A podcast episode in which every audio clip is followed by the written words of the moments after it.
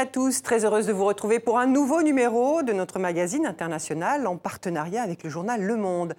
Dans quelques jours, le monde de la francophonie, qui aujourd'hui regroupe 88 États, devait se retrouver pour fêter son 50e anniversaire. Le rendez-vous était fixé à Niamey, au Niger, là où elle est née.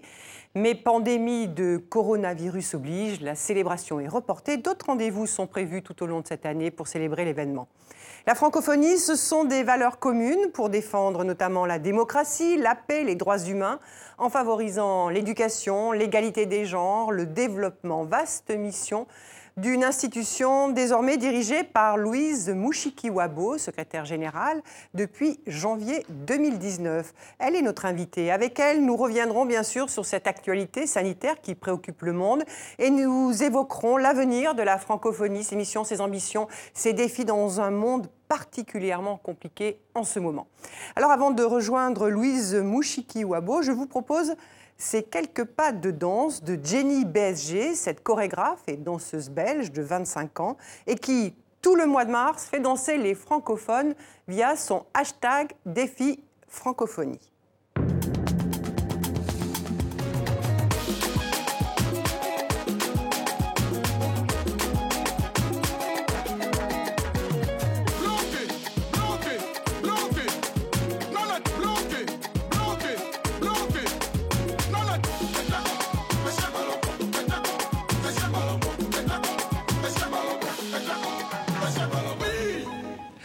Bonjour Louise Mouchikiwabo. Bonjour. Merci beaucoup d'avoir accepté notre invitation euh, et celle du journal Le Monde avec Marilyn Baumard, rédactrice en chef du Monde Afrique. Alors, tout, ce mois de mars, vous avez donc choisi de faire célébrer le visage de la francophonie par cette chorégraphe et danseuse belge. Alors, pas de doute, hein, cette jeunesse joyeuse, créative, multiculturelle existe bien. Mais plus généralement, l'image de la francophonie, dans beaucoup d'imaginaires, c'est plutôt celui d'une dame d'un certain âge, un peu plus coincée, je pourrais dire, un peu plus institutionnelle. Mmh. Mmh. Donc, euh, ce choix, c'est une façon de, de donner un autre signal. Tout à fait. Je, je suis euh, de ces personnes euh, dans le monde politique aujourd'hui qui pensent que euh, on doit ouvrir nos horizons, surtout dans le monde multilatéral. Je, sais par mon parcours à, travers le monde que la jeunesse, d'une manière générale, mais la jeunesse francophone, je connais beaucoup plus la jeunesse africaine, la jeunesse francophone a plein de talents. C'est une jeunesse qui est aussi prête à contribuer, même euh, sur euh, des défis du moment. Euh, et moi, j'ai vraiment envie, en tant que secrétaire général de la francophonie, d'ici la fin de mon mandat, de leur donner plus de visibilité, d'aller à leur rencontre, de les écouter et de les faire vivre ce moment, ces, ces 50 ans euh, de la francophonie euh, viennent avec une perspective d'avenir. Et euh, je me réjouis beaucoup de voir que, en fait, ce que j'avais voulu quand je me présentais comme candidate commence à se réaliser.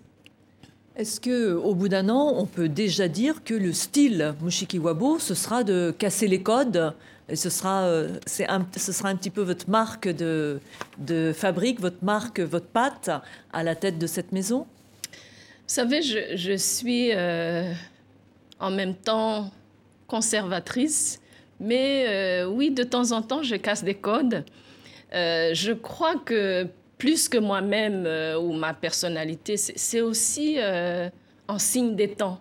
Le monde aujourd'hui est tel que on ne peut plus faire comme on a fait pendant ces dernières décennies il y a euh, aujourd'hui dans le monde et de plus en plus vers l'avenir nécessité de, créer, de d'être présent aussi parce que nos organisations, euh, vous savez, le monde multilatéral, moi quand je parle à certains de mes amis euh, de la francophonie, de ce qu'on fait, de nos projets, pour eux, l'image de l'organisation, c'est des chefs d'État qui arrivent dans une capitale euh, pour un sommet, c'est un peu ésotérique. C'est très institutionnel. C'est très institutionnel. Et, moi, j'ai vraiment choisi, sans casser l'institutionnel, d'être euh, d'user d'un peu plus d'imagination, d'aller vers nos populations, surtout parce que l'institutionnel est supposé servir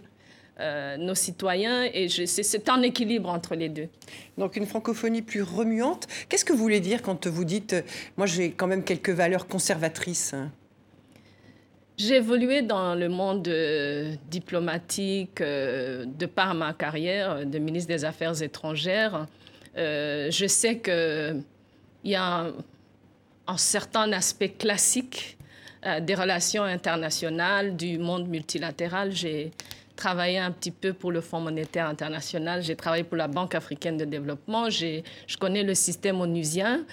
Euh, et, donc, il y a un certain aspect institutionnel classique qui reste, mais on a tout un champ d'action où euh, on peut euh, créer du nouveau, ou, surtout, pour moi, c'est important pour notre organisation, pour l'avenir, ouvrir cet espace à nos citoyens qui, qui ne demandent que ça, qui veulent euh, s'impliquer. Et encore une fois, euh, la jeunesse, puisque d'abord on est un espace très jeune, euh, beaucoup de nos pays ont jusqu'à 70% de leur population à moins de 25 ans. Et donc, c'est, on travaille pour ce monde-là, cette jeunesse-là et euh, on doit les impliquer beaucoup plus. Alors on va, on va, consacrer une grande partie de cette émission évidemment à la francophonie, mais je voudrais, euh, avant, si vous voulez bien, Louise Mushikiwabo, que nous abordions euh, l'actualité, hein, qui est cette épidémie de coronavirus qui touche après la Chine, la Corée du Sud et bien aujourd'hui l'Europe, qui est devenue, selon l'OMS, l'épicentre de, de nouvel épicentre de, de, cette épidémie, de cette pandémie d'ailleurs. Mmh. vous qui vivez à, à Paris, on a entendu le le, président euh, français Emmanuel Macron euh, euh, parlait de, des, mesures qu'il fallait prendre aujourd'hui en mmh. France. Mmh. Comment vous vivez, vous, au quotidien, cette, déjà cette, cette épidémie maintenant? Bon, d'abord, depuis quelques semaines déjà, il y a un petit ralenti au niveau de nos activités. parce qu'il y a des voyages qu'on a dû décaler, des voyages qu'on a dû annuler. Euh, et donc, on, ressentait déjà avant le discours du chef de l'État euh, qu'on allait avoir un petit retard dans, nos activités. Et donc, depuis, euh, bon, la France, c'est notre pays hôte, donc on, suit, surtout sur des questions liées à la santé, à la sécurité, tout ça, on suit la France. Et donc, ces deux derniers jours, nous avons travaillé ici au siège à Paris sur un système de télétravail pour tous nos personnels. Euh, nous avons euh, créé des, outils euh, de travail. Nous avons aussi encouragé la flexibilité pour nos personnels qui, ici au siège, plus de 240 personnes de tous âges. beaucoup de jeunes qui ont, qui ont aussi des enfants en, bas âge. Et donc, on, va s'adapter, on va suivre les mesures à la fois de l'OMS et, de notre pays hôte, la France. Vous êtes inquiète personnellement par rapport à ce qui se, développe là avec cette pandémie? Je suis inquiète par rapport à l'imprévisibilité. Euh, même dans le décalage des activités, je ne sais pas si on décale d'un mois, de trois mois. Et donc ça j'ai un peu d'anxiété par rapport à ça. Et puis, euh, j'ai quand même la responsabilité de, nos employés ici au siège, mais aussi euh, à travers le monde. Nous avons euh, à peu près 120 employés qui sont sur les cinq continents. Et donc, nous avons une, équipe très performante ici au siège qui, qui suit tout ce qui se passe dans le monde. Mais en tant que chef d'institution, je dois dire, j'ai une petite angoisse, oui. Mm-hmm. Alors, vous répétez souvent que la solidarité, c'est une des valeurs fortes de la francophonie. Est-ce que vous diriez qu'aujourd'hui, le monde est vraiment solidaire quand on voit euh, que l'Europe n'a pas été capable d'apporter une réponse à l'Italie, une aide à l'Italie, que c'est la Chine qui est arrivée ces dernières heures sur le, territoire italien avec, euh, avec de l'aide?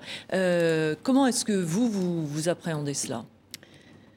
Sans être catégorique, je en tant qu'observatrice du monde, je trouve que le monde aujourd'hui manque précisément de solidarité. Et euh, il y a des aspects de la vie euh, moderne avec ces frontières qui sont ouvertes pratiquement, qui demandent à ce qu'on se tienne la main euh, dans des cas tels que le cas que nous vivons aujourd'hui avec le coronavirus, sur des questions de sécurité, euh, de terrorisme, de, même de migration, de climat. Et euh, pour moi, l'organisation que je dirige devrait de plus en plus, puisque notre ADN, c'est la solidarité, vraiment trouver le moyen d'utiliser beaucoup plus cet atout euh, de, s'intéresser euh, à ce qui se passe euh, entre nous et ce qui se passe à travers le monde. dans des moments comme ça, je, pense que ça fait du bien de savoir que rien que le soutien moral, c'est très important. On en parlait d'ailleurs hier ici au siège de l'OIF en, pensant d'abord à nos employés, à ce qu'on va faire, aux mesures qu'on va prendre, mais aussi euh, à nos pays membres. Qu'est-ce qu'on peut apporter à nos pays membres? On n'est pas dans le domaine de la santé, mais peut-être euh, qu'on peut être utile d'une manière ou d'une autre. On va y réfléchir dans, la semaine euh, qui vient et dans les semaines qui viennent. Euh, vous êtes rwandaise. Le, Rwanda connaît depuis aujourd'hui son premier cas de coronavirus. L'Afrique commence à être impactée, hein, tout le continent africain. certains pays ont mis certaines restrictions. On l'a vu déjà hier avec le, Maroc, hein, qui a annulé toutes les liaisons maritimes et aériennes avec la France, notamment. Est-ce que vous redoutez que l'Afrique devienne le nouvel épicentre de cette épidémie euh, dans les prochaines semaines J'espère que pour une fois, l'Afrique euh, ne va pas être euh, sérieusement frappée par cette pandémie. au rythme où la contagion se propage à travers le monde et justement avec le mode actuel de, les voyages, le, commerce, même la diplomatie, c'est presque impossible de, limiter euh, la contagion. Euh, j'espère que j'ai déjà vu que beaucoup de pays euh, africains se préparent, sont préparés.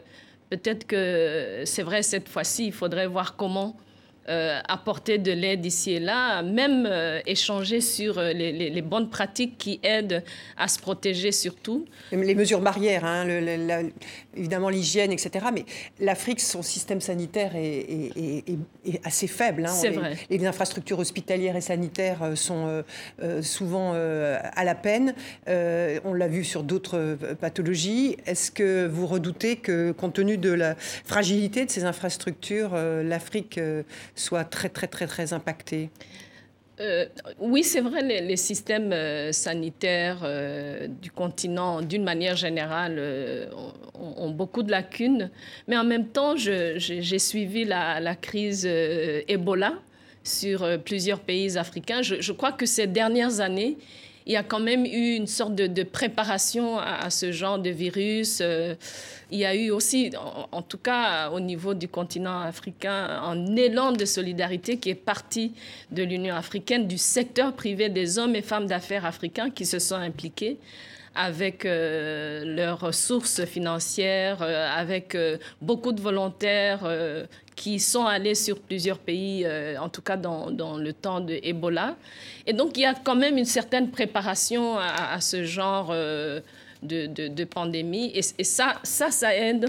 Mais ce qui est sûr, c'est que beaucoup de pays, effectivement, vont avoir beaucoup de difficultés. Vous pensez réellement que les structures qui ont été montées pour lutter contre Ebola euh, vont, peuvent être réactivées et que ce sera, que ce sera un vrai plus on peut, on peut dire. Euh, c'est une préparation déjà. Les réflexes sont là, euh, les, les, les, systèmes qu'il faudrait mettre en place sont là. Est-ce qu'on pourra, euh, pour plusieurs pays, les mettre en place? Peut-être pas, mais euh, pour l'Afrique, c'est pas vraiment la première fois qu'il y a ce genre de, pandémie. Et en même temps, il y a une population qui est, qui est très fragile parce qu'on on oublie d'en parler, mais euh, si on prend l'exemple de l'Afrique du Sud et ces millions de séropositifs qui sont quand même des, des gens potentiellement très fragiles, ça accroît encore la difficulté à faire face, non? C'est vrai, c'est vrai. Mais ceci dit, l'Afrique du Sud a quand même un système euh, sanitaire des plus avancés. Mm. Euh, pas que en Afrique, mais dans le monde aussi.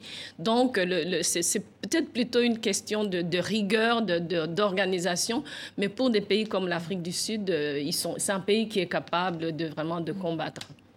Euh, euh, Louise Mouchkabo, il y a eu des, réactions, sur les réseaux sociaux parfois virulentes, hein, notamment à destination de, la France, qui est un peu accusé avec les, voyageurs, etc., d'infecter euh, certains pays hein, du continent africain. Euh, j'aimerais avoir une réaction euh, à ces messages et puis j'aimerais vous demander, est-ce que vous, vous avez un message dans ce, moment très particulier que le monde est en train de connaître, et donc le monde de la francophonie aussi, avec cette pandémie, est-ce que vous avez un message à adresser au monde de la francophonie sur cette problématique? Si je peux commencer par le message, il faudrait que on soit tous sages que, qu'on se calme un peu parce que ça nous permet de bien réfléchir, de réagir et surtout d'interagir parce qu'on en aura besoin. Euh, dans des périodes comme ça, euh, la panique, euh, je vois les supermarchés ici à Paris et tout ça, c'est des réactions normales. mais au niveau des, des structures nationales, des structures étatiques, je pense qu'il faudrait vraiment que tout le monde se calme, qu'on essaye de voir tranquillement ce qui est, faisable et surtout, et surtout euh, suivre euh, d'une manière scrupuleuse les, consignes euh, des professionnels de santé, les, mesures proposées par l'OMS. C'est très important. qu'on soit des pays déjà affectés ou pas, je pense qu'il est important de suivre ces mesures-là, des, médecins, des scientifiques qui savent de quoi ils parlent, c'est très important. Euh, maintenant, euh, de dire que euh, l'Europe, les Européens viennent infecter. infecter les Africains, ouf, des, maladies comme ça, avec encore une fois un monde avec des frontières ouvertes, on, on ne peut pas fermer nos pays. le plus important, c'est justement de se préparer, de se protéger d'avoir euh, des structures en place à l'arrivée des visiteurs, euh, de, se préparer pour, euh, au cas où on en a besoin, des, endroits pour des quarantaines, d'avoir, de mobiliser nos, systèmes de santé. Mais personnellement, je, pense que la, la, libre circulation dans le monde aujourd'hui, on ne peut pas l'arrêter. Et en même temps, c'est très compliqué pour euh, les pays africains. Euh, on l'a vu, euh, on l'a vu sur le sur le Congo. Il était très compliqué de mettre en place déjà une quarantaine pour les Chinois. Ce sont, c'est le gouvernement chinois qui a offert les lieux pour cette cette quarantaine au départ. c'est très très compliqué, même si on voit bien que c'est la bonne mesure. Oui. C'est compliqué. Euh, bon, déjà, même euh, les pays avec des systèmes beaucoup plus avancés, euh, je vois un peu partout ici en Europe où j'habite maintenant, ce n'est pas évident. Et donc, pour des pays, d'abord la question des infrastructures, la question des personnels, la question des moyens financiers, ça, c'est clairement un, un, problème. Mais même avec peu de moyens, comme c'est le cas de, plusieurs euh, pays sur mon continent, euh, je pense que la vigilance, euh, la rigueur dans l'application des mesures, ça, c'est une partie très importante de la protection. Alors, avant de poursuivre cet entretien, Louise Mouchikovo, nous, nous avons maintenant parlé de francophonie. Nous allons revenir sur votre mission à la tête de l'Organisation internationale de la francophonie, l'OIF. C'est un focus signé Sébastien Duhamel et Emmanuel Marty. Louise Mouchikiwabo, plus de 14 mois maintenant que vous êtes secrétaire générale de l'Organisation internationale de la francophonie, l'OIF, qui fête cette année ses 50 ans. Et une chose est sûre, vous souhaitez marquer l'institution de votre empreinte, comme vous l'avez encore laissé entendre récemment devant le Conseil économique, social et environnemental français. La francophonie aujourd'hui, après 50 ans, a besoin de mettre un peu d'ordre dans son travail, a besoin... Euh, de fédérer toutes les forces positives de la francophonie et euh, que la francophonie aujourd'hui doit s'inscrire tout en se rappelant du passé dans l'avenir. Vous parlez également de la francophonie comme d'un objet politique, un objet d'influence qui doit peser davantage sur la scène internationale. Et d'influence, vous n'en manquez d'ailleurs pas. Après près de 9 ans au ministère rwandais des Affaires étrangères, vous avez l'habitude de côtoyer des chefs d'État, en Afrique ou ailleurs. C'est peut-être ce qui a incité le président français à vous convier à Pau en janvier dernier, aux côtés des chefs d'État membres du G5 Sahel, alors qu'Emmanuel Macron leur demandait de clarifier leur position sur la présence de la force Barkhane sur leur sol. Mais de ces dîners, comme de vos rencontres, rien ne filtre. Vous savez manier la diplomatie silencieuse. À l'image de votre récent entretien avec le président ivoirien Alassane Ouattara à Paris, trois semaines à peine avant qu'il n'annonce renoncer à l'idée de briguer un troisième mandat. De l'influence, l'OIF n'a pas hésité non plus à en jouer lorsqu'elle a suspendu sa mission électorale en Guinée, alors que Conakry connaît des affrontements autour d'élections législatives et d'un référendum constitutionnel qui ouvrirait la voie à un éventuel nouveau mandat du président Alpha Condé.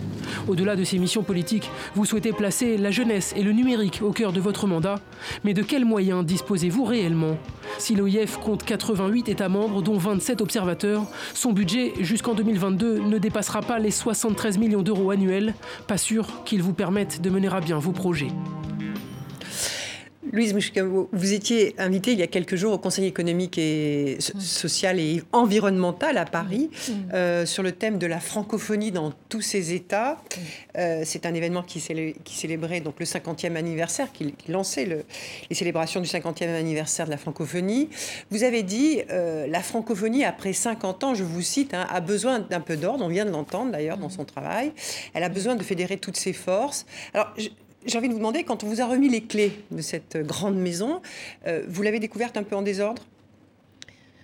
J'ai découvert euh, une maison euh, qui est comme toutes les maisons multilatérales. Hein. Encore une fois, la francophonie n'est pas une institution tout à fait à part. Et et aussi une institution qui aujourd'hui quand même est, la somme totale euh, de, ces différents éléments d'histoire. Euh, une, institution où, euh, à travers les années, il y a eu beaucoup de, décisions, beaucoup de résolutions, beaucoup d'initiatives, et ce qui a fait que la francophonie s'est un peu éparpillée. Et donc, quand je parle de mettre de l'ordre, c'est ce qu'on a commencé à faire euh, depuis euh, donc, le début de mon mandat. Euh, il est important aujourd'hui qu'on se focalise et qu'on passe à l'échelle pour avoir, pour avoir de l'impact sur le terrain. C'est très important. La francophonie, ce n'est pas ici à l'avenue Bosquet à Paris. La francophonie, c'est sur le terrain sur les cinq continents. Et il est important aujourd'hui qu'on puisse euh, avoir un impact sur la vie de nos citoyens, au-delà des, des, réunions, des instances, de tout ce qui est institutionnel. Moi, je suis très intéressée à ce qu'on soit visible par le travail qu'on fait sur le terrain. C'est ce que j'ai voulu dire par mettre un peu d'ordre. Alors, 14 mois déjà que, que vous êtes arrivé. De quoi êtes-vous aujourd'hui la plus fière de ce qui a déjà été accompli Deux choses. Euh, depuis euh, donc 14 mois que je suis à la tête de la francophonie, tout d'abord, et c'est un aspect très important, surtout dans, le milieu intergouvernemental, une excellente relation entre nous, le, le siège, l'OIF ici à Paris, et les États membres. Euh, beaucoup de soutien des États membres par rapport aux ajustements, aux changements euh, qu'on est en train d'opérer et une volonté en fait de redynamiser notre organisation. C'est pas toujours évident. Donc là, personnellement, euh, vraiment, j'en suis fière. L'implication de plus en plus forte de nos États pour améliorer le travail qu'on fait. Euh, d'autre part, je, vois aussi que depuis euh, un peu plus d'un an, notre organisation a quand même beaucoup plus de visibilité sur la scène internationale. Euh, j'étais à, New York pendant les, assemblées générales des Nations Unies. Je, pense que la francophonie était, visible, elle était partout, par, les rendez-vous politiques, par euh, notamment euh, notre soirée francophone qui a attiré beaucoup euh, de délégués à, New York, c'est une, un moment de, divertissement, mais un moment aussi où et les francophones et les francophiles se retrouvent autour de la langue française après de longues journées comme il y en a aux Nations Unies et dans des réunions similaires pour créer un moment francophone. On a fait la même chose à Addis Abeba en marge du sommet de l'Union africaine en février. Et, donc, il y a d'autres exemples aussi, de par notre implication aujourd'hui sur des sujets importants de notre organisation, notamment euh, la, la, région du Sahel, qui est une région qui nous inquiète beaucoup. Je viens de, d'un voyage aux États-Unis il y a une semaine, une dizaine de jours, où euh, j'étais allée rencontrer les autorités américaines euh, pour essayer de plaider pour que les États-Unis restent impliqués dans, dans cette parce zone. Il est question d'un retrait américain hein, sur la zone du Sahel. Tout à fait. On en parle, euh, mais on dit que non, mais il faut quand même qu'on puisse. Euh, ça, c'est l'outil politique. C'est que... l'outil politique. Euh, mais vous dites, on gagne en visibilité. Mm. Mais est-ce que ça veut dire que vous gagnez en efficacité? Je vous pose cette question parce que c'est particulièrement un moment où les organisations internationales, d'une manière générale, ont beaucoup de mal à se faire entendre. On voit que mm. l'unilatéralisme euh, l'emporte sur le multilatéralisme. Mhm. Donc, euh, visible, d'accord, mais efficace? Je dirais que visible, oui. Efficace, euh, on est en route vers l'efficacité. Je dois être très honnête parce que l'efficacité, après un an dans une organisation comme la nôtre, c'est pas évident. Mais on a déjà posé des jalons. l'efficacité, pour nous, commence d'abord par la manière de nous organiser en tant que sur le plan euh, administratif, financier, ressources humaines, parce qu'il faut une machine euh, pour faire euh, le travail. On a beau vouloir aller vite, être efficace, la machine multilatérale est assez lourde. Et donc, nous avons d'abord commencé en termes d'efficacité à revoir tous nos programmes. Je, vous serez peut-être étonné, mais euh, moi, quand je suis arrivée à, l'OIF euh, il y a 14 mois, nous avions en face de nous, euh, avec ma nouvelle administratrice qui est arrivée quelques mois plus tard que moi, plus de 480 programmes qu'aujourd'hui nous avons réduit à 300 et quelques programmes. Dans un an, peut-être à 200 programmes. Ça, c'est d'une part. Plus de la moitié. Plus de la moitié. Parce que réduire les. Voilà. On ne peut pas avoir d'impact si on s'éparpille avec des petits budgets euh, sur, euh, et qu'on essaye de tout faire. Ça, c'est pas possible. Et donc, euh, en termes d'efficacité, on a pris quelques mesures. On commence à voir l'efficacité, mais ça va prendre du temps. Alors efficacité, outils d'influence. Concrètement, là, vous nous avez bien expliqué ce que vous avez déjà fait. Euh, sur les années à venir, qu'est-ce que c'est les, étapes successives qui, s'annoncent? Sur les années à venir, euh, il faudra raffiner encore plus. Euh, il faudra beaucoup de fluidité dans le travail qu'on fait. Et encore une fois, que ce travail soit visible sur le terrain. Euh, c'est ça la légitimité du monde multilatéral aussi. Si les États sentent qu'ils n'y trouvent pas leur compte, qu'ils ne sont pas écoutés, qu'on n'améliore pas, même avec nos moyens modestes, ce qui se passe dans les pays, euh, on n'aura pas réussi. Et donc, il faudra absolument faire ça. Et je crois aussi, euh, dans les années à venir, vu ce qui se passe dans le monde aujourd'hui, il sera très important que la francophonie soit une organisation internationale influente. Et là aussi, on y travaille. Euh, d'ici euh, la fin de mon mandat, j'espère euh, avoir contribué à la fois à l'efficacité de l'organisation, à la présence sur le terrain et à une certaine influence sur le plan mondial. Vous avez évoqué il y a quelques instants le, Sahel. Hein. Mhm. Alors, puisqu'on parle d'efficacité, de, de, visibilité, vous étiez, Louise Mouchikemabo, au sommet de Pau, qui a été organisé par Emmanuel Macron en janvier dernier, hein, avec les présidents du G5 Sahel. Quel été votre rôle dans, le, dans, dans ce sommet? Écoutez, euh, le sommet de Pau, euh, d'abord, euh, pour moi, est, un, est, un, sommet qui, qui, a une grande importance parce qu'il a permis de, de redémarrer la machine.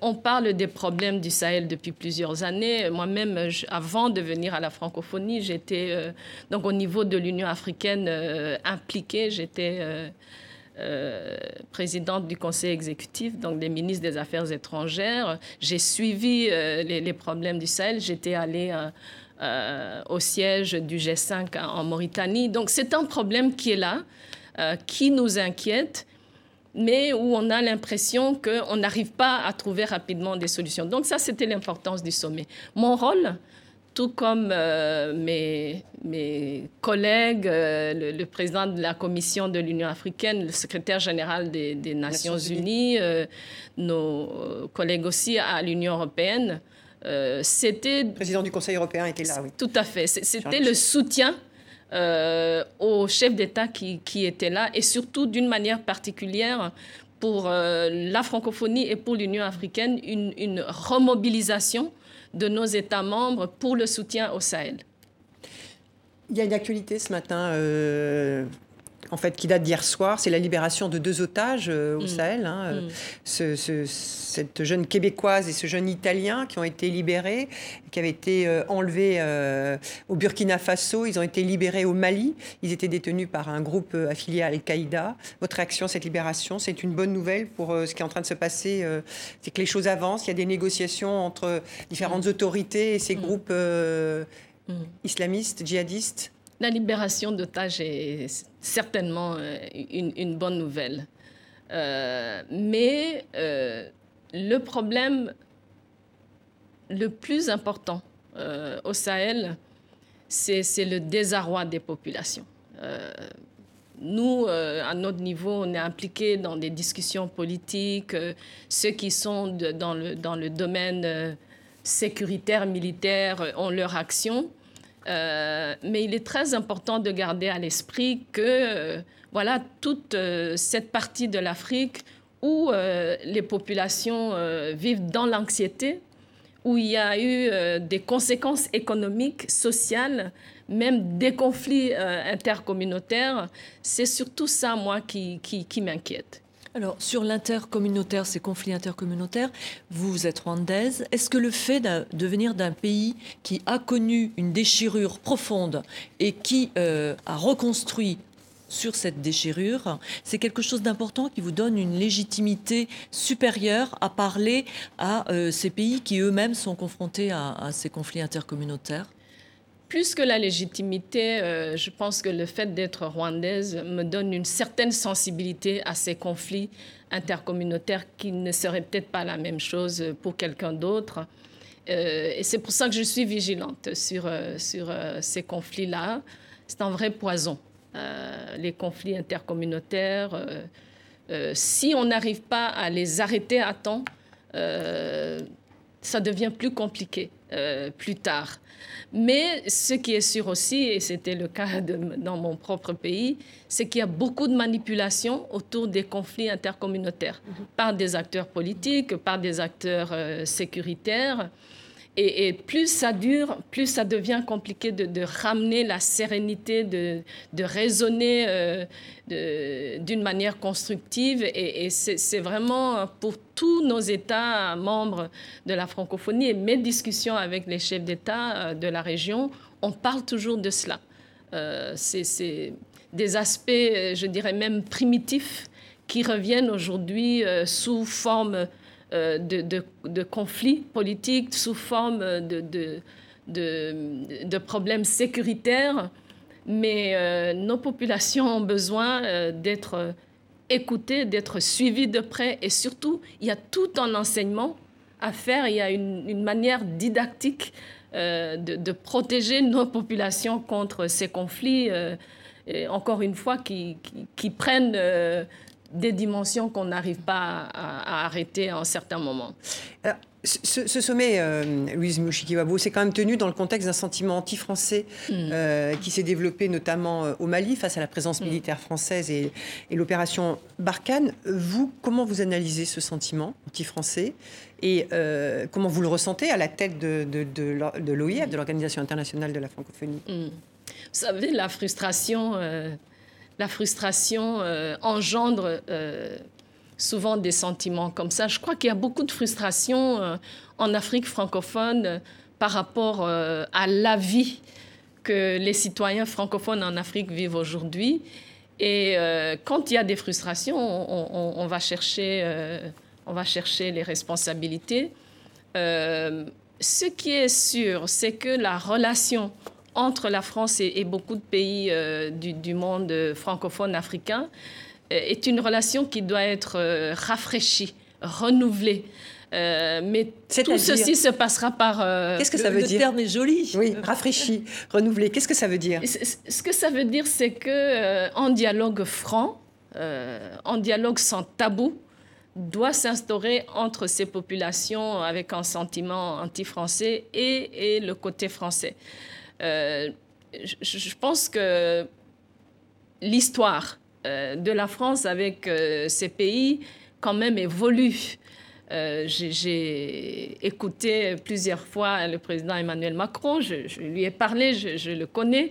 je sais qu'il veut une relation beaucoup plus saine avec le continent, mais il faut y travailler. On a beau vouloir quelque chose, il faut que dans le concret, ces pays où beaucoup de, de nos populations euh, euh, blâme la France pour euh, plusieurs choses, il faut qu'on en parle.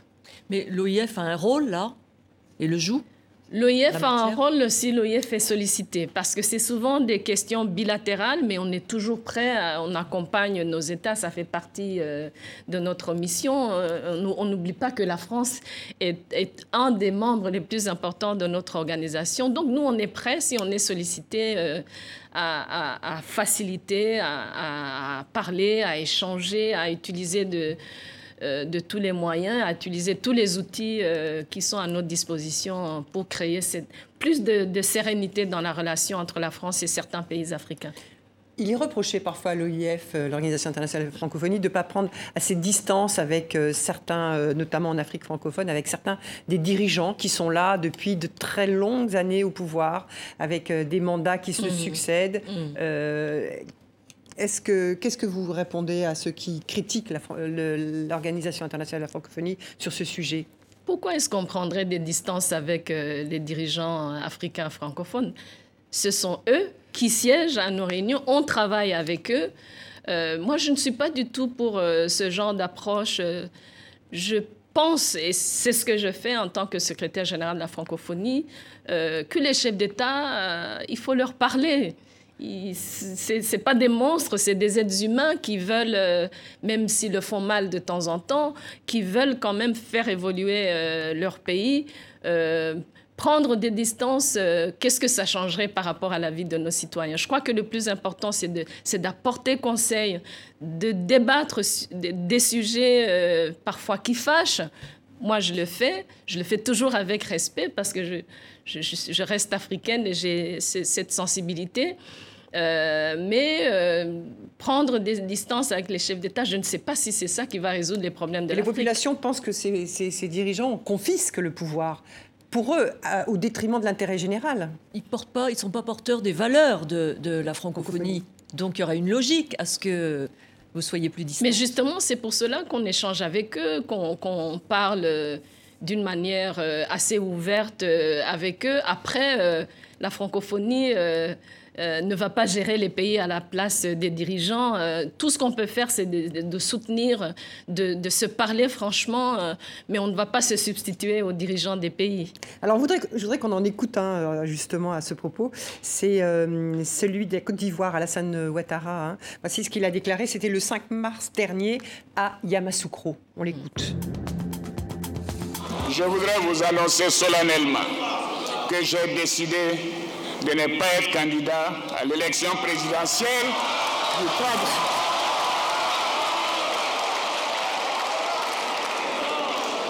à l'élection présidentielle du 31 octobre 2020 et de transférer le pouvoir à une jeune génération. Alors vous aviez rencontré Alassane Ouattara euh, le mois dernier, vous avez parlé de cette décision? On en a parlé. Euh, le président Ouattara, euh, quand il est venu nous rendre visite à, Paris, à l'OIF, euh, nous avons échangé longuement sur la situation du pays, sur la situation politique, sur l'avenir, sur ses projets. Et, mais pour moi, le plus important dans cette annonce, c'est que les chefs d'État, en général, et les chefs d'État africains, s'ils font ce que la majorité de leurs citoyens veulent, ben, tant mieux. Et je pense que dans ce cas, on l'a vu par les applaudissements et ce qui se dit dans la presse. Je pense que la majorité des Ivoiriens étaient contents avec cette décision. Et vous pensez que ça peut avoir valeur d'exemple pour euh, quelques autres euh, pour quelques autres présidents africains? Ça peut, ça peut avoir valeur euh, d'exemple, mais chaque pays a, a, son parcours, a sa situation il y a des, exemples ou des expériences qui peuvent euh, être exportées, qui peuvent être adaptées aux situations euh, des pays. Euh, L'Afrique est un continent, ce, n'est pas deux, trois pays, ce n'est pas un, pays. et donc, ce qui se passe sur le plan politique et sur d'autres plans aussi peut aider à d'autres situations dans d'autres pays. Et alors justement, dans, les échanges, puisque vous vous échangez avec les, chefs d'État du continent, et dans les échanges que vous avez avec un autre président qui est euh, celui de la Guinée, euh, Conakry, Alpha mm. Condé, euh, qui termine cette année son second mandat et qui pourrait peut-être embriguer un troisième à l'issue d'une réforme de la mm. Constitution si elle est, elle est votée, hein, parce qu'il y a des élections en cours, enfin des, suffrages en cours qui sont pour mm. l'instant, enfin, des scrutins qui ne sont pas encore organisés. Est-ce que vous évoquez ce changement de génération au pouvoir avec Alpha Condé Il a 82 euh, ans et il a déjà fait deux mandats, hein, je rappelle. Oui, alors, encore une fois... Hein, euh, je sais que vous êtes très discrète hein, sur le...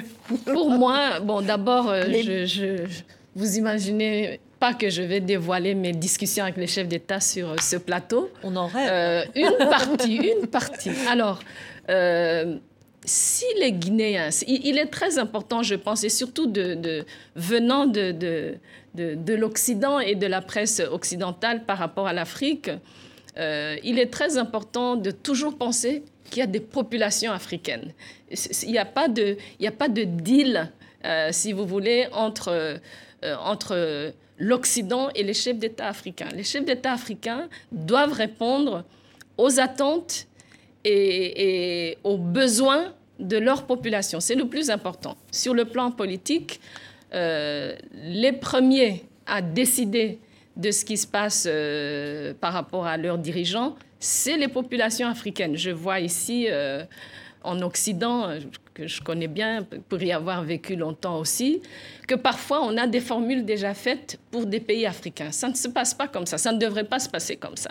Et donc c'est aux Guinéens, euh, nous-mêmes, euh, l'OIF, nous étions très impliqués sur un, dossier euh, à caractère technique mais très sensible puisqu'on travaillait sur les fichiers électoraux. Nous avons... Vous aviez une mission d'assistance. Nous avions hein, une mission d'assistance. aux élections.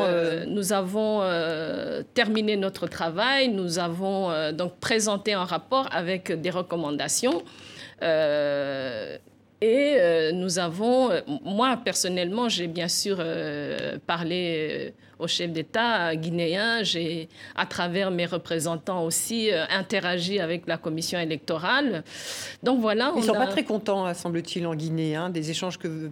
Parce que la, la mission de, de, l'OIF, après avoir fait des, des, recommandations sur un fichier, hein, où il mm. semblerait qu'il y avait plus de 2 millions de noms, euh, euh, qui, avec des listes, avec des doublons, avec des, des, des, personnes qui étaient, qui étaient mortes, disparues. Mm. Mm. il semblerait que vos experts, la semaine dernière, ont été déclarés déclaré personnalité non grata en Guinée. Alors vous avez dit que non. Alors où est la vérité là? Il y a les torchons brûlent entre l'OIF et le. bon, d'abord, euh, il n'y a personne de l'OIF qui a été déclaré persona non grata. Euh, nous avions été euh, invités après avoir justement tiré ces conclusions sur un aspect pour moi très problématique puisqu'il touche au nombre d'électeurs. Euh, nous avions été invités à revenir travailler sur, euh, sur ces fichiers. Et puis, nous avons été désinvités. Mais heureusement, la CDAO euh, a été invitée avec ses experts. Et très heureusement, les experts de la CDAO sont tombés sur les mêmes conclusions que l'OIF. Et, donc, j'espère que la Guinée ne va pas se fâcher avec tout le monde.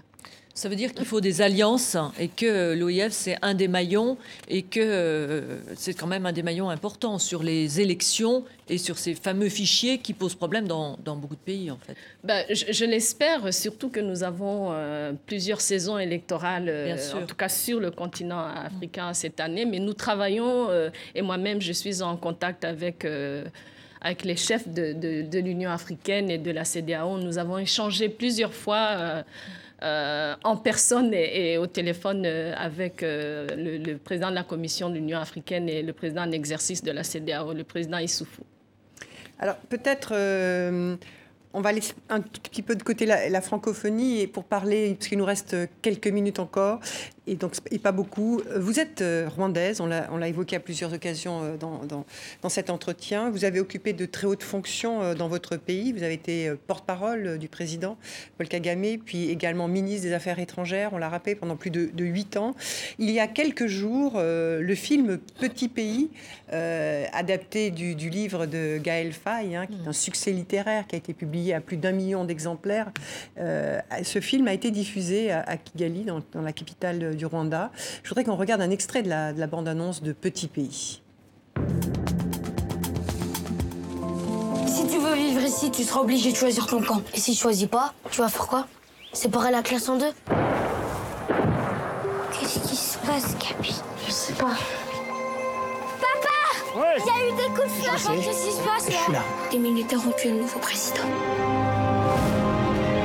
La guerre a tout changé, Gabi.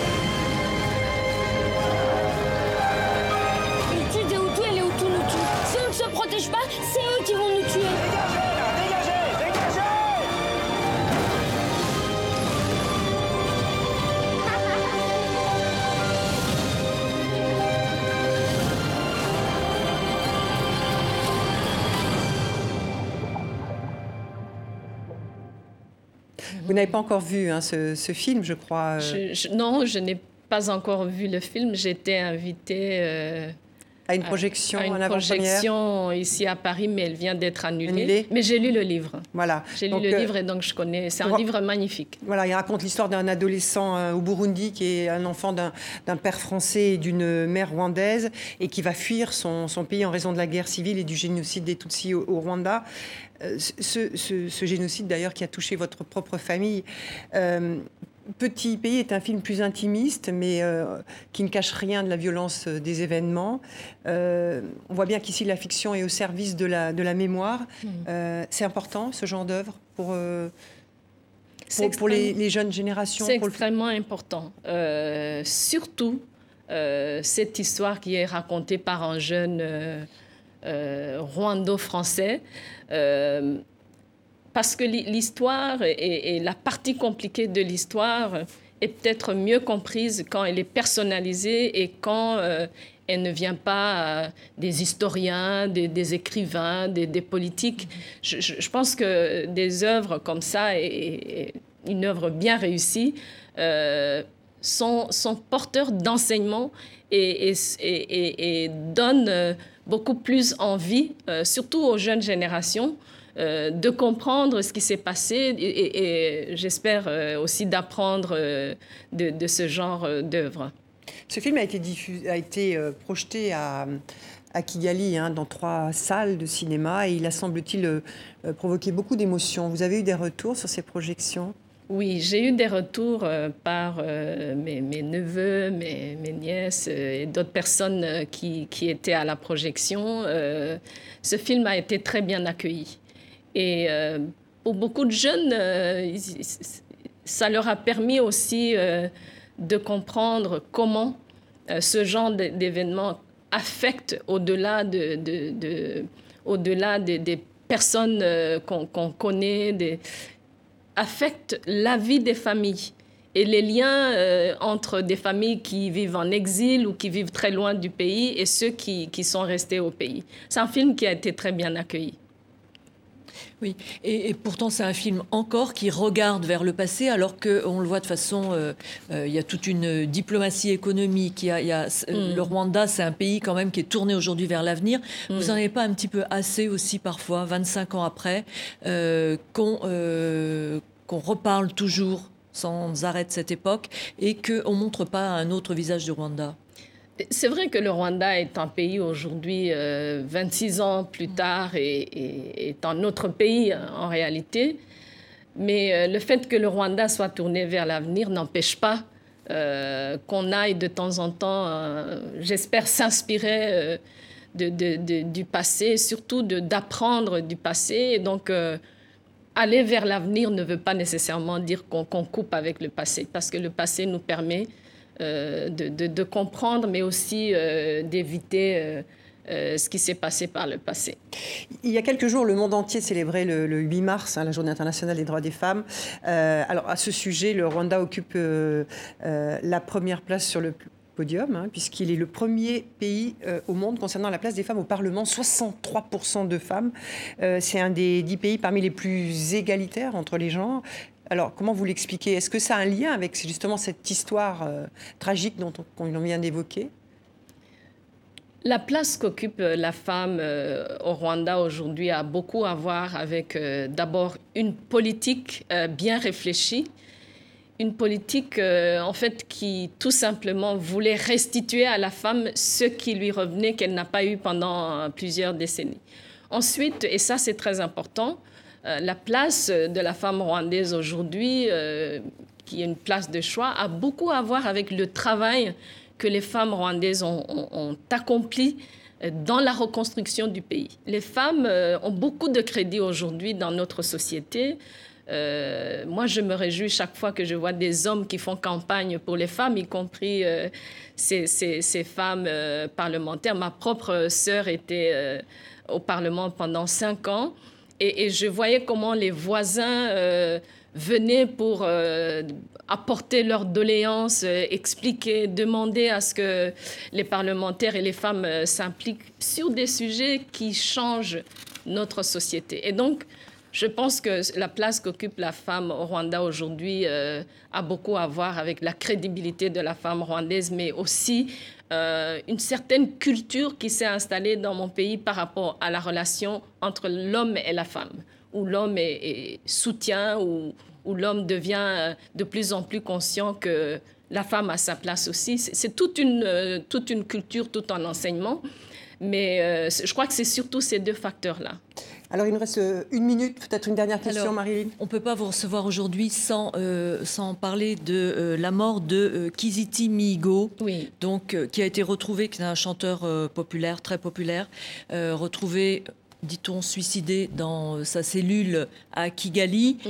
Euh, il avait, c'est un rescapé du génocide. Il avait un temps été euh, proche, proche du pouvoir et puis considéré comme négationniste. Il y a un gros doute qui plane sur les circonstances de sa mort. Est-ce que vous avez une réaction, quelque chose à, dire? Je pense que le doute qui plane sur la mort de ce jeune homme a beaucoup à voir avec l'instrumentalisation euh, de, ce jeune homme et de sa vie euh, par des politiciens.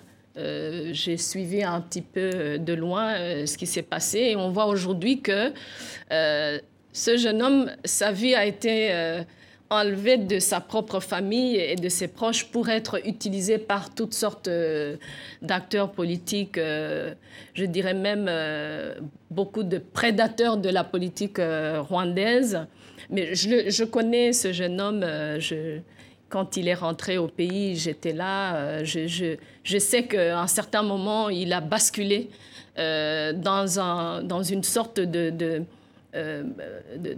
je, ne dirais pas d'opposition, mais dans, une sorte de recherche de, de célébrité auprès de, toutes sortes d'individus qui n'étaient pas nécessairement des gens qui, voulaient du bien pour le pays. Donc il y a toute une controverse qui, l'entoure. Euh, mais euh, bon, les suicides dans, les prisons, ce n'est pas particulier euh, au Rwanda. Ce que je regrette, moi, c'est que on utilise ce jeune homme pour des besoins politiques, surtout dans la diaspora rwandaise, où, comme toutes les diasporas, il y a, il y a des des, réclamations et des, une, certaine, il y a un certain Rwanda bashing, euh, si je peux m'exprimer en anglais. Euh, sur, voilà. sur ce dossier. Voilà. C'est la fin de cette émission, Louise Mouchikiwabo. Merci infiniment d'avoir répondu à nos questions, celles de TV5 Merci Monde et celles à de vous. Marine Bonnard du journal Le Monde. On se retrouve la semaine prochaine pour un nouveau grand entretien d'international. Très bonne journée. À bientôt. Merci. Merci.